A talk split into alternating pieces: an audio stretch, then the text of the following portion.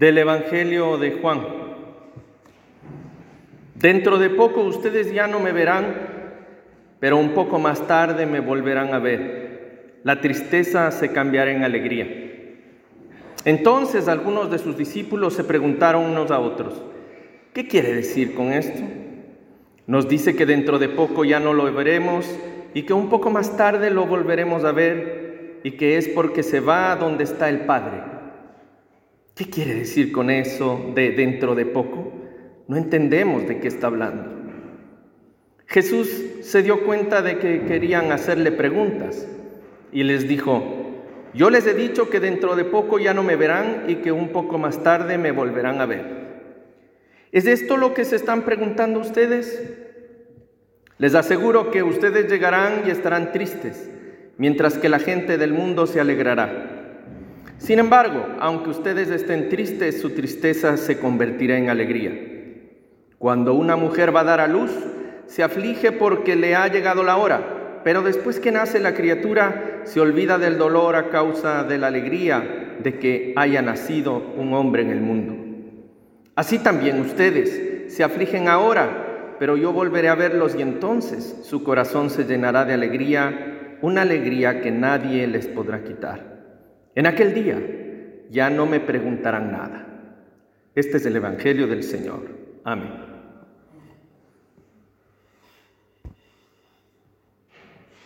Voy a comenzar este sermón de hoy haciendo referencia a dos historias con mis hijos.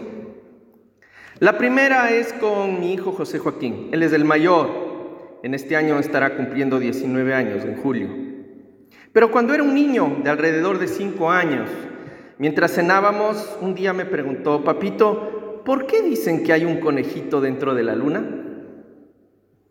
Yo sin saber qué responder, le dije, es que el conejito le gusta mucho el queso. Y por eso él está siempre allí, porque toda la luna está hecha de queso. ¿No lo sabías? Él me miró algo dudoso y me dijo, ¿de verdad? ¿Tú has estado allí? Bueno, no. Le dije, aún no, pero cuando pueda comprobarlo, te prometo que te voy a avisar si es o no cierto. Unos años después le llegó el turno a mi hijo menor, José Luis, y me preguntó, ¿por qué los aviones volaban? Yo sin querer enredarme en otra historia como la de la luna de queso, me senté junto a los dos hijos a buscar en una enciclopedia el funcionamiento de la aerodinámica. Y con palabras sencillas fui capaz de hacer un intento mucho más decente de explicar por qué los aviones volaban. Estos dos son solo una muestra de la gran aventura de preguntas y respuestas que han, han venido variando de intensidad y temática entre mis hijos y yo. Me imagino que ustedes tienen muchas historias similares, los que son padres y madres. En la Navidad de hace tres años, el menor, José Luis, que cumplirá 17, nótese que he dicho hace tres años, me dio un hermoso jarrito de café que llevaba una leyenda en alemán que dice, Wenn Papa ist nicht weiß, weiß ist keiner. Que en español quiere decir, si papá lo sabe, no lo sabe, nadie lo sabe. Yo me sentí tan halagado en mi corazón, no podía creer que mis hijos pensaran eso de mí. El sentimiento ha ido variando un poquito desde que José Luis comenzó su adolescencia. Creo que su percepción de mi sabiduría ha ido evolucionando hasta el punto de instalar en su cerebro una especie de duda metódica más fuerte que la de Descartes, de la mayoría de las cosas que yo digo o respondo. Mientras preparaba este sermón de hoy, trataba de ver la escena de Jesús con sus apóstoles, él hablando y ellos preguntando, ellos preguntando y él respondiendo. Cuando él responde y ellos convencidos de algo parecido le decían, Señor, algo parecido a mi jarrito, se oiría así, Wenn Jesus ist nicht weiß, weiß es. Si Jesús no lo sabe, nadie lo sabe. Pero yo creo que por más amor que puso el Señor en sus respuestas, Jesús les dejó a todos aún más confundidos. Ha sido la meditación, les voy a ser sincero, antes del sermón, más frustrante que he tenido en los últimos tres años antes de un sermón. Leamos el texto base. Entonces algunos de sus discípulos se preguntaron unos a otros, ¿qué quiere decir con esto? Nos dice que dentro de poco ya no le veremos y que un poco más tarde lo volveremos a ver. Y que es porque se va donde esté el Padre. ¿Qué quiere decirnos con esto de dentro de poco? No entendemos nada de qué está hablando. Bueno, sigo el sermón y ahora les cuento otra anécdota. Recordé que en 1997, cuando yo era profesor, en la pausa de cambio de hora, entré a la sala de profesores y vi a una colega. Su nombre es Marta, o era Marta. Marta estaba sentada en la sala de profesores y ensimismada en sus pensamientos, dejaba a sus espaldas cinco turbulentas lecciones. Ella, cada martes, pasaba toda la mañana en su clase de segundo curso. Ella conoce a los 26 niños desde que empezaron la escuela. Por eso ya no le molestaban sus imprevisibles estados de ánimo. Pero ese día había sido una lección estelar. Se acercó y me contó que un pequeño llamado Juan se adelantó en la clase de matemáticas y le miró seriamente y le preguntó, ¿existen los números realmente? ¿Cuál era la respuesta adecuada? Juan se distraía todo el tiempo y molestaba con bastante facilidad en matemáticas. Se distraía y distraía a sus compañeros de asiento. Y ahora sale con esta pregunta. ¿Existen realmente los números? Bueno, la profesora pensaba, los números no se pueden tocar ni capturar y observar como los insectos. Si uno sale a la naturaleza a buscarlos, no los encuentra. En este sentido, no existen realmente. Ahora, por otro lado, se pueden contar en todas partes. Comprar sin números no es posible en absoluto. La fecha, la hora son inimaginables sin números. Dividir equitativamente una bolsa de caramelos para los niños de clases sin números, imposible. Por no mencionar las numerosas y complicadas tareas de planificación entre profesores que no serían posibles sin números. Cuanto más piensa Marta en la cuestión, la pregunta más profunda le parece. Así que se esforzó y emprendió con sus respuestas para Juan. Le dijo, basta con mirar a tu alrededor y verás los números.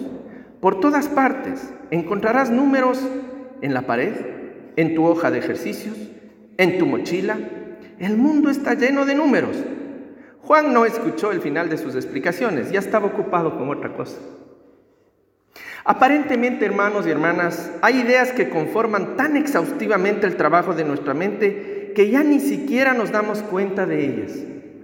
Entonces no es fácil pensar en ellas. Casi nadie las cuestiona porque ya nadie se pregunta por ellas.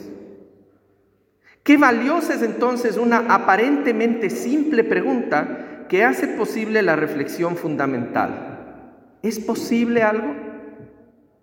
Quizás por eso las preguntas desempeñan un papel tan importante en el texto del Evangelio de hoy. Los discípulos se preguntan unos a otros sobre el sentido de algunas de las declaraciones anteriores de Jesús. Jesús responde a su manera, sin embargo, la respuesta les deja bastante confundidos. Tampoco la referencia a la tristeza venidera que no dura mucho de una mujer que va a dar a luz les aclara nada, sigue siendo misteriosa. Los discípulos no tienen idea de que Jesús morirá y resucitará. La cruz es para ellos un cruel instrumento de muerte que significa el fracaso final y la aniquilación total. Para todos, un signo escalofriante que deja inequívocamente claro quién tiene el poder sobre la vida y la muerte en aquel entonces, el imperio romano y todos aquellos que colaboraron con el imperio. Los discípulos no tienen la menor idea de la transformación que sufrirá este signo. Aunque Jesús describiera con palabras claras lo que se avecinaba, ellos no serían capaces de entenderlo. Carecerían de imaginación para ellos. Solo en retrospectiva podrán entender los terribles acontecimientos de la captura, la condena y crucifixión de Jesús de forma diferente. Ellos estaban viviendo un periodo de adolescencia espiritual. No es que no amaran a Jesús, ni que no quisieran entenderlo, es que no podían. Esta realidad, este momento, era demasiado para su estado de ánimo existencial. Este entendimiento llevará más tiempo.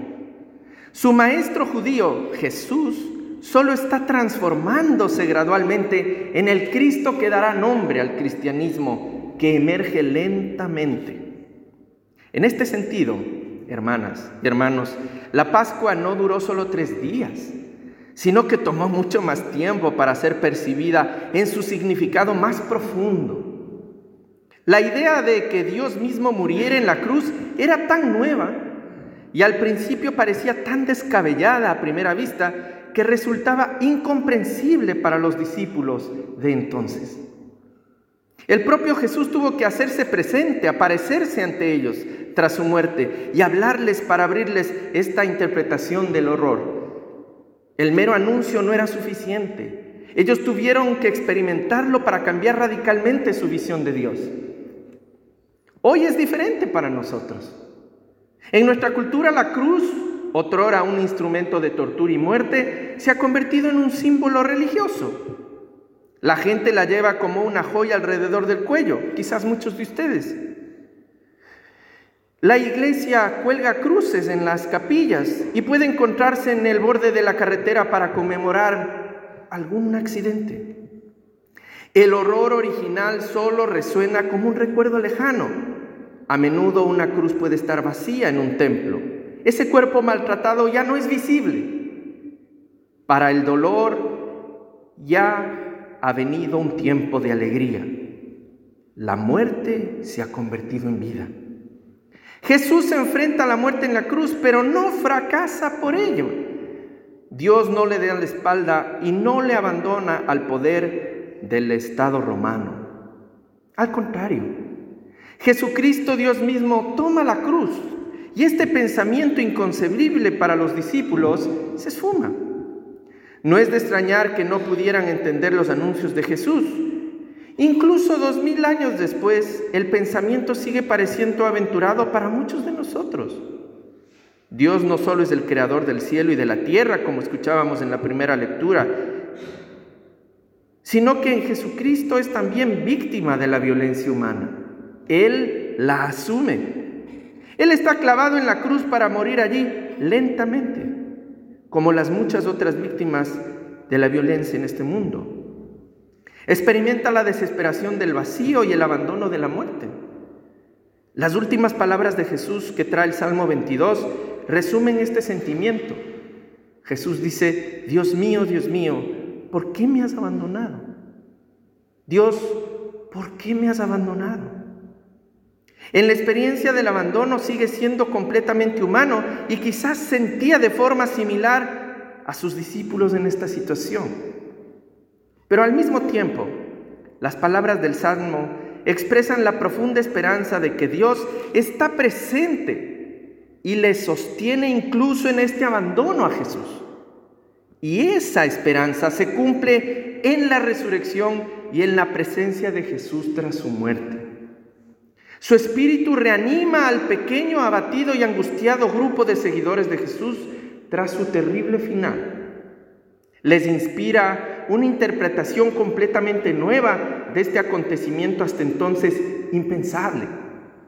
Dios no es el Dios lejano, sino que es más bien un superlativo resplandeciente que lejos de la vida se sitúa por encima de, de todo.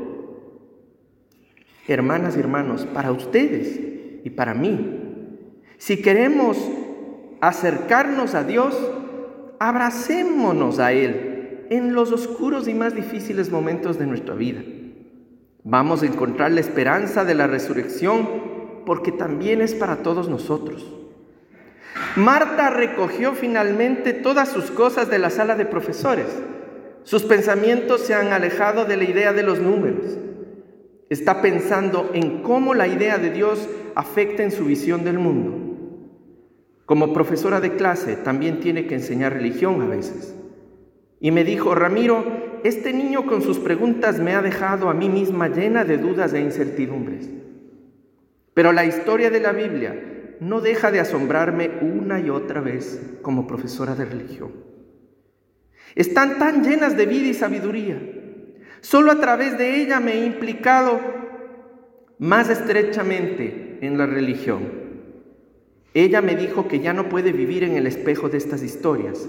A veces se ve a sí misma y al mundo bajo una luz diferente, y esta luz la calienta y le muestra el siguiente paso. Concluyo.